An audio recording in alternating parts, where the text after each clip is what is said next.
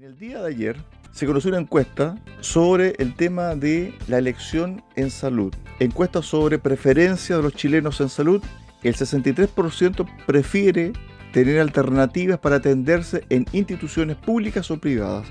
Esto fue parte de un seminario donde también estuvo la ex subsecretaria de Salud, Paula Daza, y donde también está presente en el Centro de Políticas Públicas e Innovación de Salud de la Universidad del Desarrollo el ex ministro de Salud, Emilio Santelice. ¿Qué tal, eh, don Emilio? Bienvenido acá, a Ciento Ciudad de Radio Sago. ¿Cómo está, Cristian? Gusto saludarlo y a toda la audiencia de la región. Bueno, esta encuesta viene a reforzar, diría yo, lo que muchos han planteado, especialmente en las encuestas públicas, sobre el rechazo que hay a la norma que se aprobó en la convención sobre este sistema único de salud y donde no queda muy claro, por lo demás, el rol de los privados, de los prestadores, de las ISAPRES en este futuro sistema, si es que se aprueba esto el 4 de septiembre. Emilio. Así es, eh, Cristian, sí. Eh, esta encuesta eh, nosotros le hicimos a propósito del lanzamiento del Centro de Política e Innovación en Salud de, de la UDB. Eh, y con la idea de, cómo hoy día se tienen que pensar y se tienen que diseñar las políticas públicas desde, desde la comunidad, de, saber dónde, dónde le duele a la gente, cuáles son sus problemas.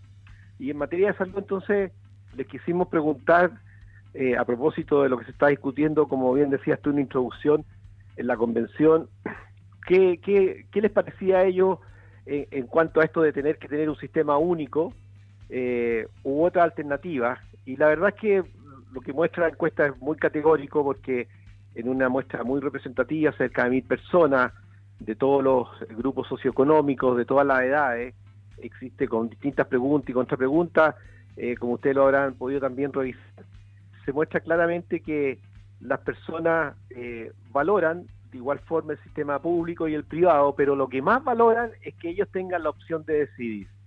Y eso como tú señalas, las cifras categóricas, 63%. Y tema que desafortunadamente la convención no recogió. Es decir, eh, ellos desde su altar pusieron en, nombre de, las personas cómo se tiene que entregar la salud en Chile eh, y se termina, por ejemplo, con la modalidad de FONASA de libre elección, que a quienes somos beneficiarios de FONASA nos ayuda mucho, porque cada vez que yo me quiero hacer un examen y voy a poder ir a otro lugar distinto a mi CESFAM porque en ese CESFAM quizás no voy a poder tomar ahora, etcétera. Y eso es precisamente lo que recoge la, encuesta.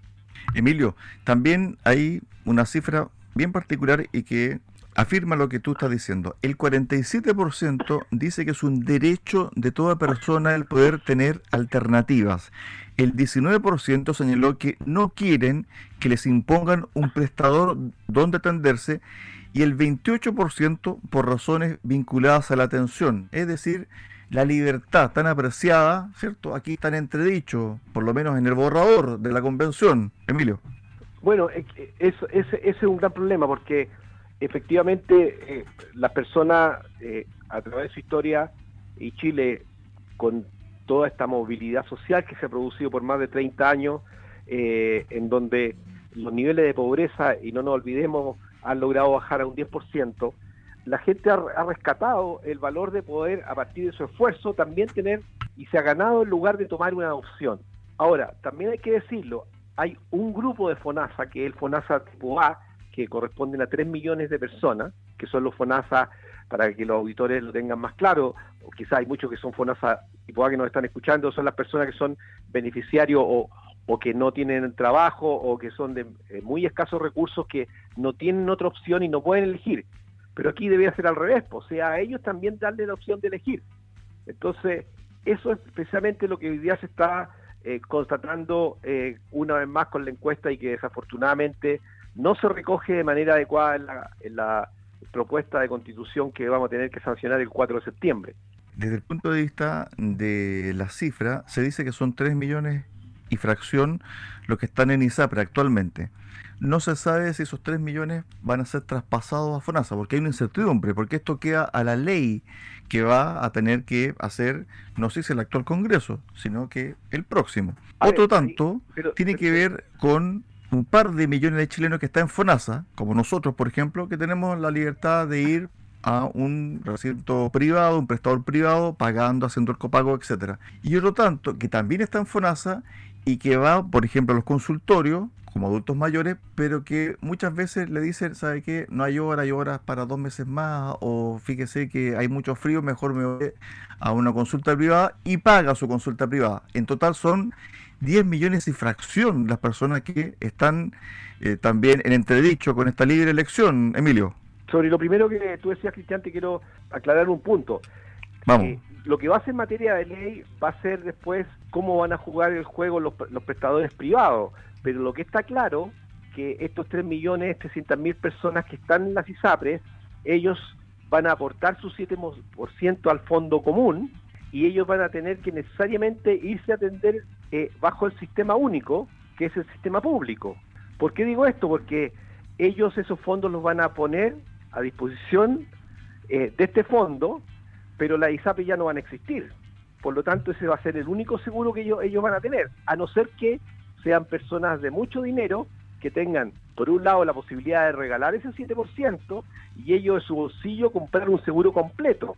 Entonces, hay un cálculo que se hace que esos no serían más, esos privilegiados no serían más de un millón de personas. Por lo tanto, tendríamos que, el sistema público tendría que absorber a lo menos a 2.300.000 personas más. Y, y entre ellos, de todas maneras, tendría que absorber a aquellas personas que aun cuando tengan recursos, por tener enfermedades crónicas en un seguro privado de cualquier compañía de seguro que no está bajo el alero de la seguridad social, ellos tendrían que poner sus recursos eh, infinitos porque e, esa póliza de seguro sería de un costo demasiado alto para poder absorber cualquier persona. Es decir, eh, vamos a tener un sistema único en donde además vamos a sumar al público actual del sistema público, a ese sistema le vamos a sumar los 2.300.000 personas. Esa es la situación a la que nos vamos a ver si es que se llega a aprobar este nuevo eh, cuerpo constitucional.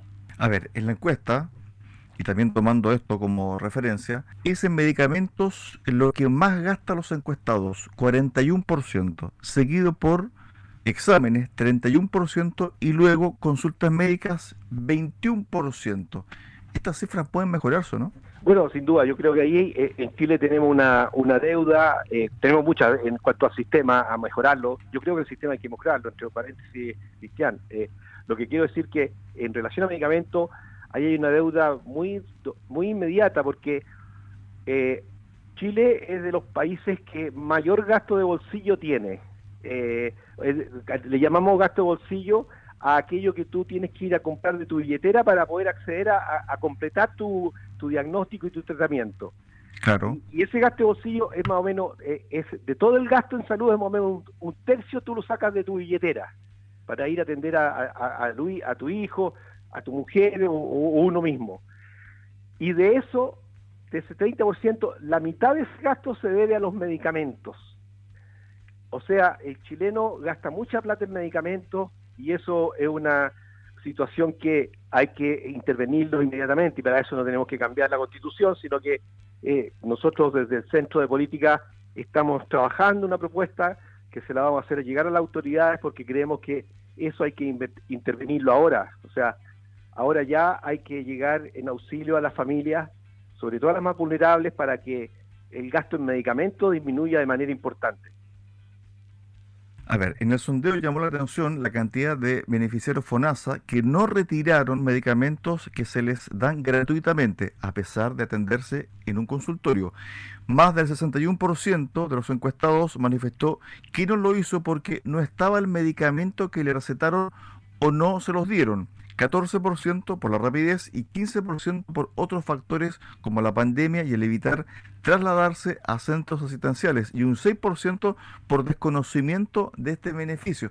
También hay falta información, eh, Emilio. ¿ah? Mucha gente a veces se queda con la receta, no sabe que ese medicamento, por ejemplo, para la gente FONASA puede ser gratuito en un consultorio. ¿Y eso qué hay? Así, bueno, eh, eh, además de lo que tú señalas, de falta de información, también hay, falta de gestión, eh, sobre todo en, zonas a veces más alejadas, o los medicamentos que el médico prescribió no están y por lo tanto el paciente tiene que ir a buscarlo de su bolsillo nuevamente, o bien tiene que hacer colas para retirarlo. Entonces todo eso es muy, muy, hace muy difícil a la gente poder acceder. Y por eso aquí nosotros estamos trabajando una propuesta que se haga cargo de todos estos temas para que efectivamente mejore la accesibilidad de los medicamentos, pero también mejore el acceso en términos de que salga más barato, que lo que tenga que desembolsar la persona disminuya de manera significativa. Y eso es una materia que nosotros creemos que es de resolución inmediata, con eh, eh, soluciones que están hoy día disponibles y que es una cuestión de la decisión política nomás de que se puedan materializar. A ver, nos vamos a la salud contingente, exministro. Estamos con el exministro de Salud, Emilio Santelice. Pandemia, COVID-19. Además se sumó los virus invernales, el sincicial. ¿Qué es lo que decidió el gobierno? Adelantar las vacaciones. ¿Es una buena opción, una buena medida para calmar un poco la presión hacia los recintos asistenciales? A ver, eh, yo, yo pienso que, que una medida que al, que al día de hoy se considera extraordinariamente extrema, eh, dado que eh, ya vimos las consecuencias del confinamiento de los escolares por prácticamente dos años y no hemos visto todavía las consecuencias de más largo plazo que va a tener esto. Lo hemos visto por los problemas de salud mental, de violencia y, y todas estas otras situaciones que han sido de todos conocidos. Obviamente hoy día el, el nuevamente suspender los colegios se debe considerar una medida extraordinariamente extrema.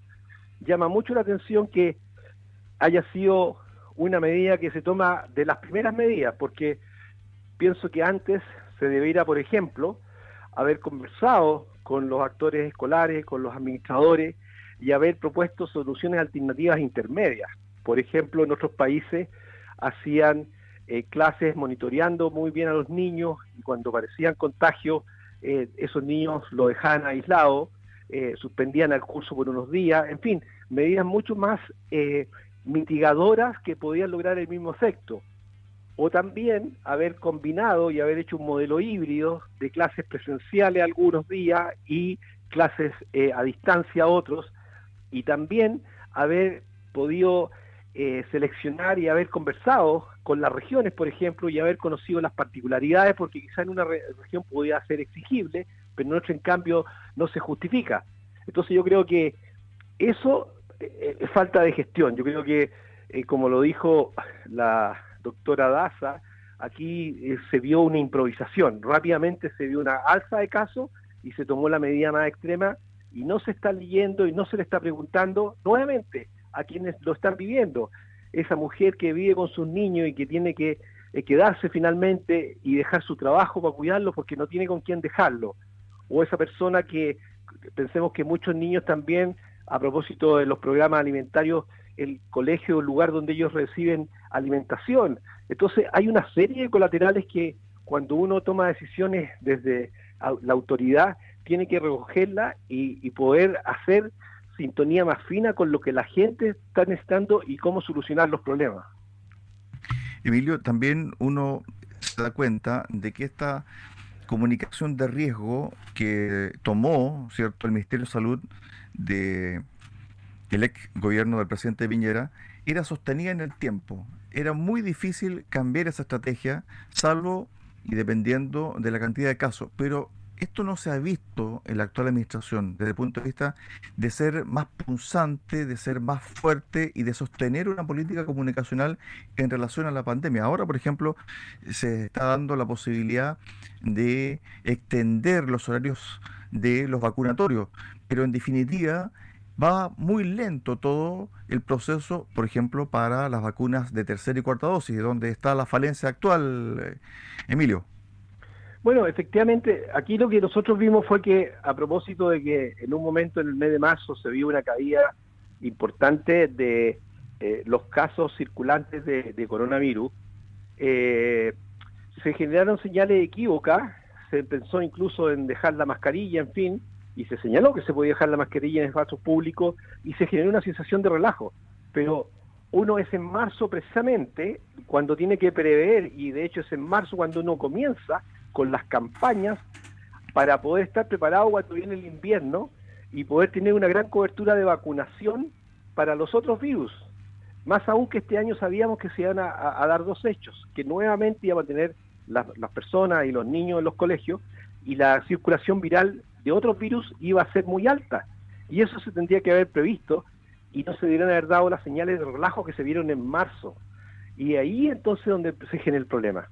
Porque claramente la comunidad entiende que pareciera ser que esto se resolvió, pero este es un tema dinámico y teníamos entonces la misma situación que tenemos todos los años con la influenza y por otro lado teníamos la probabilidad, como estaba sucediendo en los países del norte, que volviera el, coronavirus a propósito de las bajas temperaturas. Entonces, lo que se tenía que haber previsto y que estaba dicho por los antecedentes, eh, no se abordó de adecuada manera.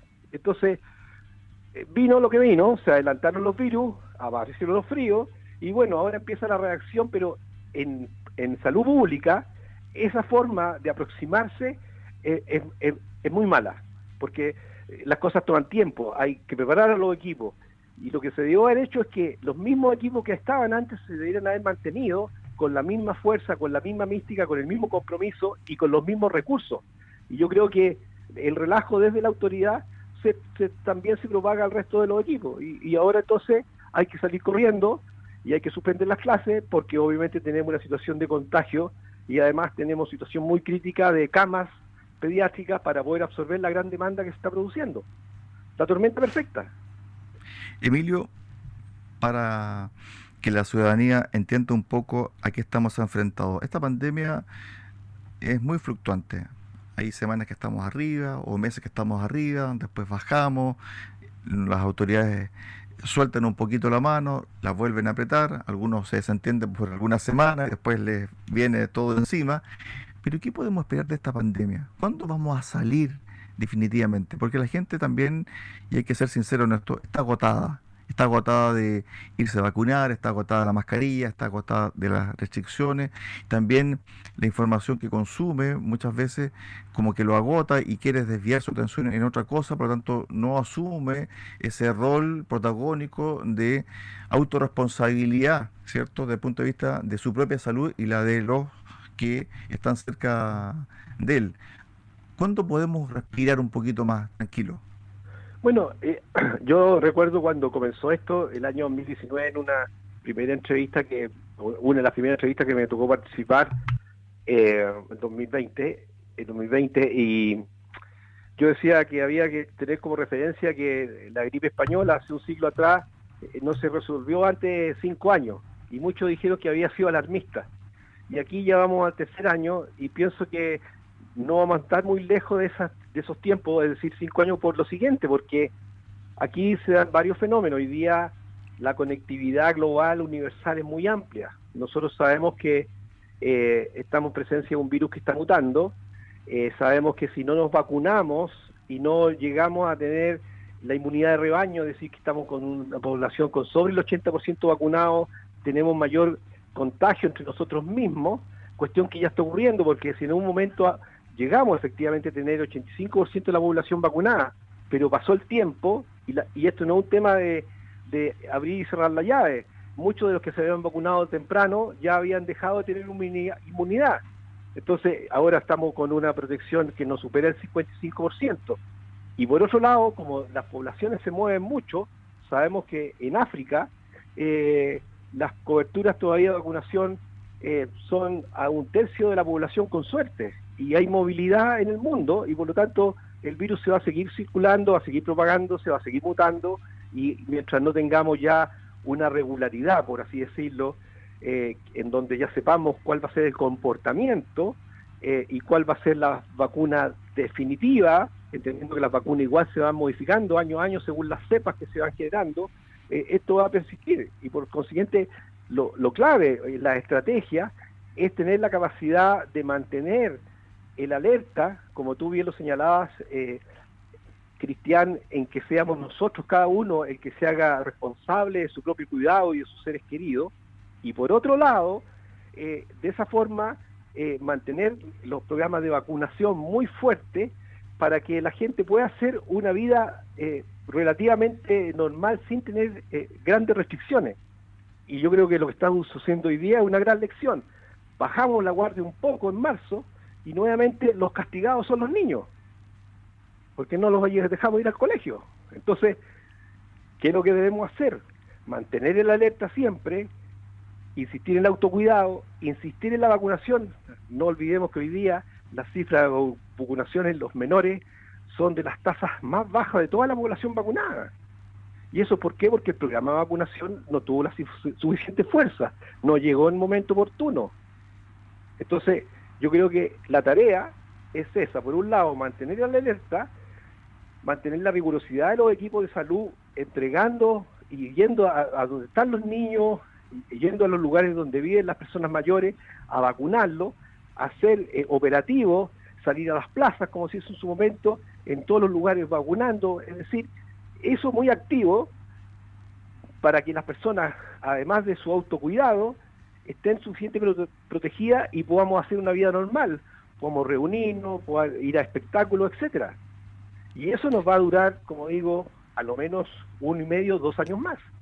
Emilio, y además también para el cierre de esta conversación, que todos los organismos son distintos, es decir, las personas reaccionan de manera distinta, por ejemplo, al virus del COVID-19 o también a la inoculación. Ya lo sabemos lo que está pasando con el presidente, con su cuarta vacuna, está ahí enfermo, de acuerdo a la creación pública, porque sufrió un poquito ahí una recaída con la cuarta vacuna. Por lo tanto, ahí uno da cuenta de que cada organismo es diferente a otro, finalmente, Emilio. ¿ah?